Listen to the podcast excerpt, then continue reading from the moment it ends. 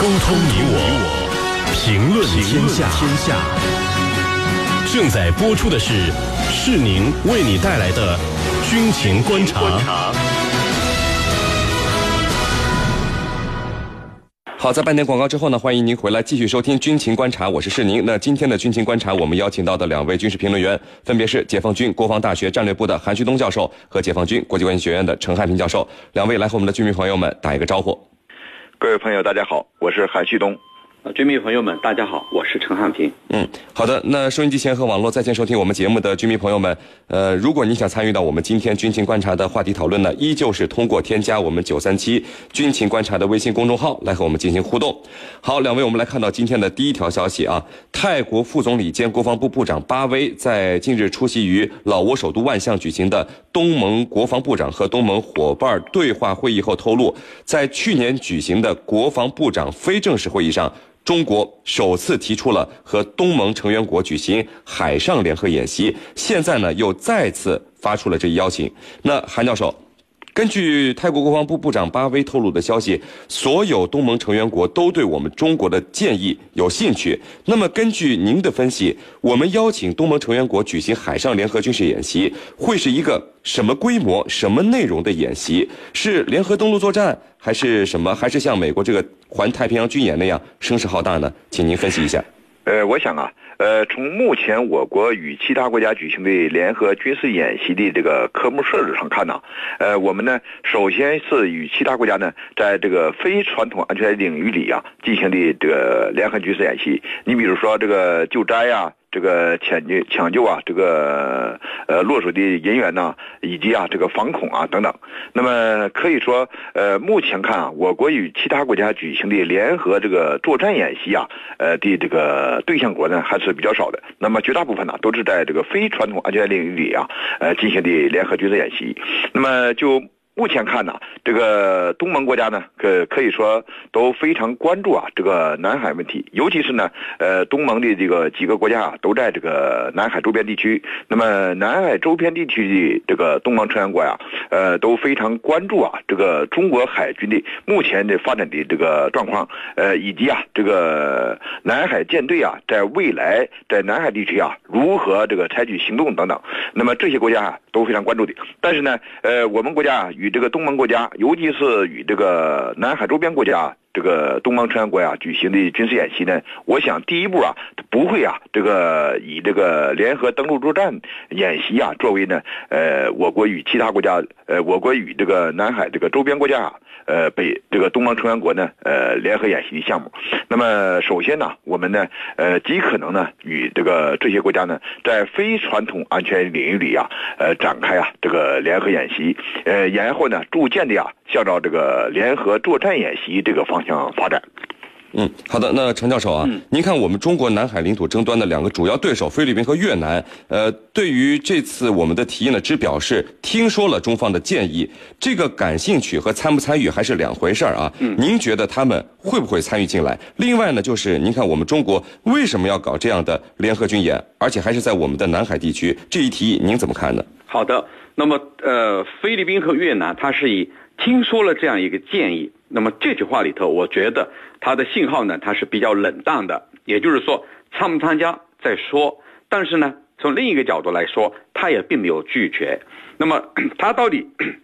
会不会这个采纳我们这个建议？会不会参与我们在南海发起的联合军演呢？我觉得他会是一种观望的态度，因为如果其他东盟国家都来参加这样的联合军演，那么而菲律宾和越南不参加的话，那就是一种自我孤立的做法，也就是说把自己给边缘化。我相信菲律宾和越南是不愿意看到这一步的，只是呢，他对这样的一个提议啊，他不是很热心，也就是说他不愿意让你中国在牵头搞这件事情，因为他认为如果是这样的话，很有可能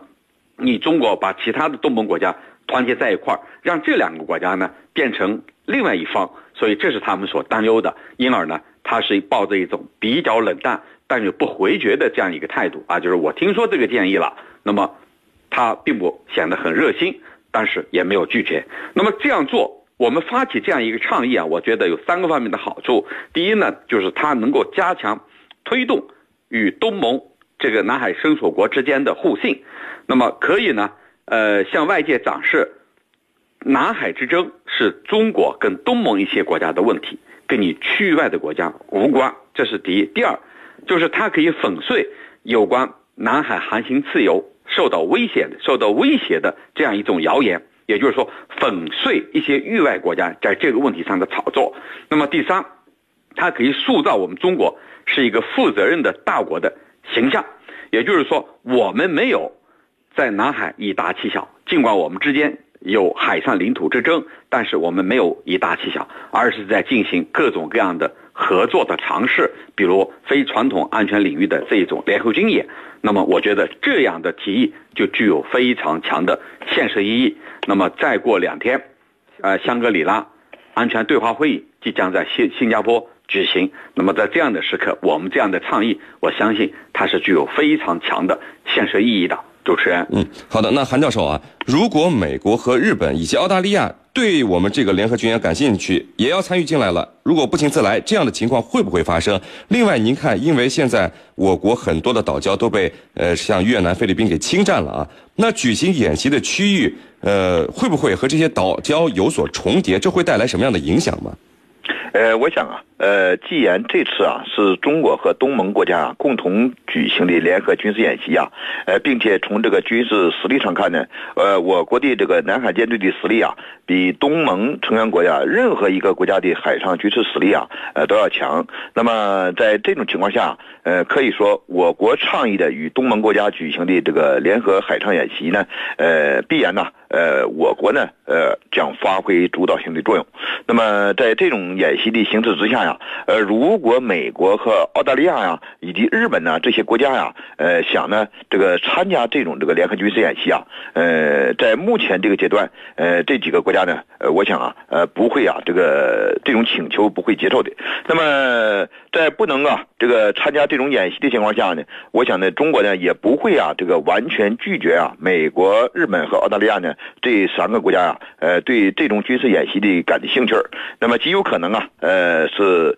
让美国呀、日本和澳大利亚这几个国家呢，呃，派出观察员呢，呃，来进行这个参加军事演习，也就是说派人员呢来这个呃掌握呀这次军事演习的一些情况。呃，通过这种形式呢，也进一步的呃表达了我们中国搞这种军事演习啊，呃，它是一种开放性的，而不是啊呃搞的这个对抗性的这种军事演习，也并不是中国呀和东盟国家呃联合起来呀来对付啊这个域外国家。呃，这样一种这个态度，呃，但是呢，这个演习的地点呢，有可能啊是非常敏感的。呃，我想啊，呃，在举行第一次这个中国和东盟国家的联合军演当中啊，呃，还是在这个南海地区啊，呃，将选择的水域啊，呃，将会啊，呃，是呃会有多种考虑的。呃，你比如说。在这个西沙、中沙以及南沙这个呃群岛之间呢，呃，有一部分没有这个岛礁的这样的一个水域啊，极有可能呢成为啊这个中国与东盟国家的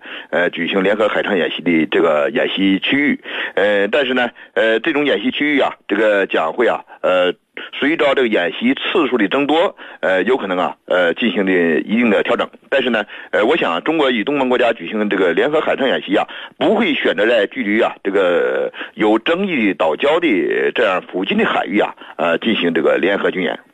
嗯，好的，我们来看到我们九三七军情观察微信公众号上这个网友发来的消息啊，呃，有人说，呃，看中国在这个防务外交和联合军演方面在追赶美国。呃，陈教授，什么是防务外交？这个防务外交和联合军演能够带来些什么呢？请您回答一下。好的，什么是防务外交？咱们顾名思义啊，防务外交就是跟防务合作、军事合作、呃，装备合作。等方面有关的这种与国外的与与其他国家的这种军事互动，我们叫它防务外交。那么防务外交跟联合军演是什么关系呢？我认为联合军演啊，尤其是跟外国军队的联合军演，它就是防务外交里头的一种啊。那么也就是说，防务外交和联合军演它是有交叉的地方的。那么它是这个呃构成了。整个防务外交的体系，那么防务外交或者联合军演，它到底有什么样的好处？为什么我们现在着力在打造这样的防务外交？我觉得有这个几个方面。首先呢，就是说它能够彰显我们的军事自信啊，这个军事彰显我们的军事大国地位。因为我们知道，你只有一个大国，你才有这样的号召力。比如说，你跟谁要进行防务合作，你小国家是没有号召力的，只有大国才有。那么这里头就体现出我们的一种大国担当、大国责任、大国自信。其次呢，就是说能够加强与一些国家的军事交流、军事合作和战略互信，避免呢产生误判。那么这个呢，也和我们现在正在进行的一带路一路啊有很密切的关系。也就是说，它未来。可以为我们的国家战略来服务。那么再一个就是最后一个，就是呢，能够最大限度的提升我们的地缘战略影响力，能够争取到更多国家对我们的友好、对我们的支持。这样的话，使我们在未来面临的挑战越来越少，有利于我们在两个一百年实现我们的中华民族伟大复兴中国梦啊！主持人。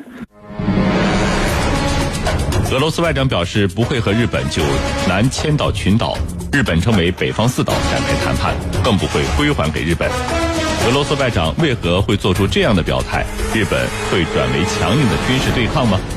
军情观察和您共同关注。好的，那各位收音机前和网络在线收听我们节目的军迷朋友们，今天我们军情观察呢邀请到的两位军事评论员，分别是解放军国防大学战略部的韩军东教授和解放军国际关系学院的陈汉平教授。如果您想参与到我们的话题讨论，依旧是可以通过添加九三七军情观察的微信公众号来和我们进行互动。好，两位，我们来看到另外一条消息。俄罗斯外长拉夫罗夫当地时间的五月三十一号呢，就日俄之间最大的课题南千岛群岛（日本称北方四岛）的领土问题表示说，我们不会交还岛屿。也不会向日本寻求签署和平条约。那个韩教授，这个南千岛群岛问题真的可以说是日俄之间最大的课题了啊！那日俄之间的矛盾是不是就是简单的日本要求俄罗斯归还这四座岛屿呢？是不是一直想要谈的也只是这个问题呢？呃，应该说呀，这个南千岛群岛的四个这个岛屿呀，是日俄两国之间呢，呃，经常呃作为接触和讨价还价的一个筹码。当这个俄罗斯的这个第一任这个呃总统啊叶利钦时代呢，呃叶利钦呢呃曾经放出这个消息说呢，呃可以啊和日本呢谈论有关的呃南千岛群岛的呃这个四个岛屿问题，但是呢呃由于啊这个俄罗斯的政策呀不断的调整呢，呃目前看呢这个问题呢已经成为啊日俄之间一个非常棘手的问题。随着安倍啊推行这个向着军国主义划去的这种这个对外战略和军事发展战战略啊。那么这个北方四岛啊，也就是南千岛群岛，日俄之间的呃这个岛屿之争呢，呃作为啊这个安倍政府啊，呃现在呢呃越来越重视的一个问题了。呃为什么这样讲呢？因为安倍啊他呢想在这个他的执政期间呢，在政治上啊可以说做点事儿。一个是呢在军事上啊，呃他想呢把日本的军力啊这个冲出和平宪法，呃把这的自卫队呢呃变成啊这个军队。那么与此同时呢，他在这个岛屿问题上啊。也就是说，在领土问题上啊，想呢，呃，迈出一个新的一步，呃，想探求啊，在日俄岛屿之争问题上，如果四个岛屿啊拿不回来，拿回来两个呀，也可以了。那么这次啊，这个可以说，安倍呢与这个俄罗斯总统普京啊，就这个献媚啊，说我在这个能源呃等问题上啊，我可以啊，呃，给你俄罗斯呢进行投资，呃，然后呢，你俄罗斯啊，这个和我日本呢要开启啊，这个有关岛屿这个争端问题上的这个讨论。呃，以便于啊，这个安倍呢，在政治上得分。目前看呢，俄罗斯呢，呃，在这个岛屿问题上立场啊，还是比较强硬的。呃，也就是说，日本呢，呃，是不能够想象啊，呃，或者说日本不能够幻想啊，俄罗斯呢，呃，把这个这个四个有争端的岛屿啊，呃。归还给日本，那么在这种情况下，可以说，呃，日俄关于岛屿之争呢，已经成为啊，日本和俄罗斯之间，呃，不管是外交上也好，还是这个军事上也好，呃，进行啊讨价还价的一个筹码。但是呢，呃，从目前形势来看呢，呃，俄罗斯呢，呃，只能说是以这个北方四岛啊，或者说南千岛群岛这四个岛屿啊，呃，作为筹码呢，加大与日本的接触，同时呢，呃，与日本之间呢。进行讨价还价，作为这样一个这个战略筹码来使用这个四个岛屿的。嗯，那程教授啊，您怎么看这次俄罗斯外长拉夫罗夫的表态？其实之前我们看到俄罗斯一会儿他会透露出，哎，我可以和你日本谈北方四岛问题的态度，一会儿又说我不会和你日本谈，感觉就好像是在耍日本一样。为什么会反复出现这样的效果呢？嗯，我觉得这样的效果呢，我们要看这个这一次的背景，因为不久前呢，啊，日本首相安倍晋三啊，他不顾美国的反对。呃，专门呢去访问了这个俄罗斯，跟普京呢进行了交谈。我们知道他为什么这样做，不顾美国的反对。其实刚才韩教授也讲了，他所谓的就是为了今年夏天的参议院选举，他非常希望在选举当中啊获得三分之二的多数，从而呢能够去修改日本的和平宪法。那么想要达到这一点，就要在这个。外交上有所作为，那么外交上有所作为，就是在北方领土上，那么能够对日本有利。所以呢，普这个安倍跟普京会谈以后，那么日本的媒体啊啊似乎有一种说法，说这一次呢啊这个俄罗斯方面有松动，可能在领土方面要跟我们谈。那么现在俄罗斯的重生等于说啊当头棒喝，就是这是不可能的，不要痴心妄想，所以避免。这个日本的这种啊，呃谬谬误的宣传啊，这种别有用心的宣传，呃，所以呢，他这个再次声明了这样的一个立场，这是第一。那么第二，呃，这个安倍回到日本以后，又反复的宣称普京已经答应到日本来访问，那么这给外界又一种信号，就觉得呢，普京来访问就是可能在这个北方的这个四岛问题上跟。日本呢会有一种妥协，或者会有一种这个松动。那么，在这个时候，俄罗斯通过这样的声明，尤其是通过外长之口来说出这样的话，也就等于告诉你日本方面，不要有任何企图，这是不可能的。其实刚才韩教授也讲了，讲得非常清楚，不要以为你请我来访问，或者你来访问，我在这个北方四岛的问题上就会有任何的松动，这是根本就做不到的。所以等于说。再一次明确了这样的一个坚定的、不会改变的立场啊！主持人，嗯，好的。那韩教授啊，呃，我们看到俄罗斯东部军区司令谢尔盖呃罗维维金近日还说呢，俄罗斯正在采取空前措施，提升俄罗斯在远东地区的军事存在，包括和日本存在这个归属争议的南千岛群岛，也就是日本说的北方四岛。俄罗斯的太平洋舰队。都可能去入驻这里。那如果俄罗斯的态度就是这样强硬了，日本会不会转变他现在我们看到低声下气的一种态度，拉着美国和俄罗斯进行军事对抗呢？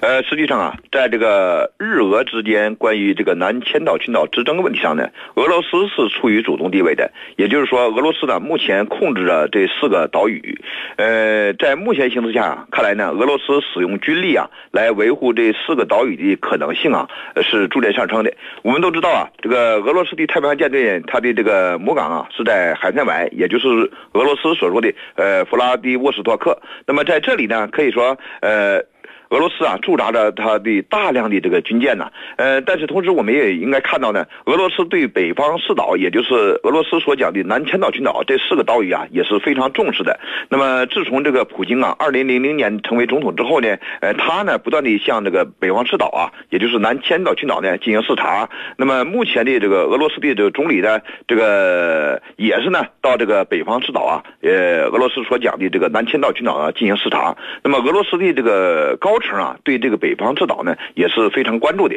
呃，并且呢，呃，近年来啊，在这个南千岛群岛，也就是北方四岛呢，呃，给予了这个大量的军事投入，并且呢，呃，建设了一定的这个基础性设施，呃，并且呢，派出了一定的这个军事存在。那么，随着啊，这个日本的安倍政府呢，把日本呢推向军国主义的这个方向啊，是越来越远了。那么，俄罗斯呢也感觉得到啊，这个来自日本的军事威胁呀，也在不断上升。也因为呢，这个四个岛子啊，离这个日本的北海道啊是非常近的，呃，并且呢，这四个岛呢，离这个俄罗斯所这个控制的啊，呃，也就是俄罗斯的国土啊，这个库页岛呢，呃，还是很远的。那么在这种情况下，呃，俄罗斯呢不在这四个岛子上部署啊一定的军事存在，一旦呢这个日本呢，他使用的惯用的伎俩啊，发动这个军事袭击来控制这四个岛啊，这个威胁啊还是比较大的。因此呢，呃，随着安倍政府啊推行这个。这个呃复兴军国主义的这条路线呢，那么俄罗斯呢也感觉到来自日本的军事威胁比较大，呃，因此啊，随着这个日本呢索取这四个岛子的力度不断增大，那么俄罗斯呢呃极有可能啊在这个四个岛子上增加呀呃俄罗斯的军事存在，以呀这个防备呃日本呐可能。呃，使用传统的伎俩啊，拖延这个袭击手段呢，所造成的这个任何这个不测事件。嗯，好的，我们继续看到我们九三七军情观察微信公众号上这个网友的消息啊，有网友说，这么几十年了，南千岛群岛这么重要的岛屿，俄罗斯也好，前苏联也好，占都占了，为什么不进行大规模的军事部署？陈教授，这段历史的原因，您能说一下吗？好的，关于这段历史啊，其实说来话长，那么我把它。精简一下啊，就是一个呃缩减版的一个关于这个南千岛群岛的一个经历，呃，让居民朋友们了解。那么南千岛群岛它是俄罗斯的叫法，日本叫北方四岛。那么一开始它里头的原住民是谁呢？里头的居民一开始是日本的叫虾夷族这样一个少数民族。那么一七七零年的时候呢，俄罗斯的航海家和实业家开始到这里来开发，开发以后呢，就开始诱导这些。岛上的居民啊，加入俄罗斯国籍。一七七九年呢，叶卡捷琳娜二世宣布，岛上的居民所有的税负都予以免除。那么这样就是来吸引他们加入俄罗斯的这个国籍。那么在这样的情况下呢，日本发现这样的苗头，日本人呢也到这儿来开发。开发以后呢，呃，双方就划了一些势力范围。那么一八八五年，日俄两国呢就瓜分了整个千岛群岛。以海峡为界，海峡南边的叫南群岛、千岛群岛。当时呢，这个行呃日本的行政官就提出一个建议，说算了，我把这个萨哈林群岛的主权我日本不要了，然后呢，你整个的南千岛、整个千岛群岛呢都归我们日本算了，啊，那么俄方呢，这个他也同意了，说行，这个建议挺好啊，这个前苏联就同意了。那么同意了呢，就在这个时候。二战爆发了，二战爆发了呢，这块就搁置下来了。那么现在呢，日本呢就说还想这个当年达成的协议能够得以兑现，哪怕四个岛不行，先还两个岛，哪怕先还不了，我们先谈。但是对不起，俄罗斯的底线是还这个岛没门儿除非你确认二战的成果。所以等于又给日本出了一个新的难题。所以这就是这个。南千岛群岛的来历啊，那么从这样来看呢，日本想要回这四个岛啊，啊，正如刚才韩教授所讲，是比登天还要难的。嗯，主持人，好的，非常感谢我们的两位军事评论员，解放军国际关系学院的陈汉平教授以及解放军国防大学战略部的韩旭东教授，今天给我们带来的精彩解读，谢谢两位。呃，不客气，主持人，大家再见。哎，大家再见。纵论天下军情，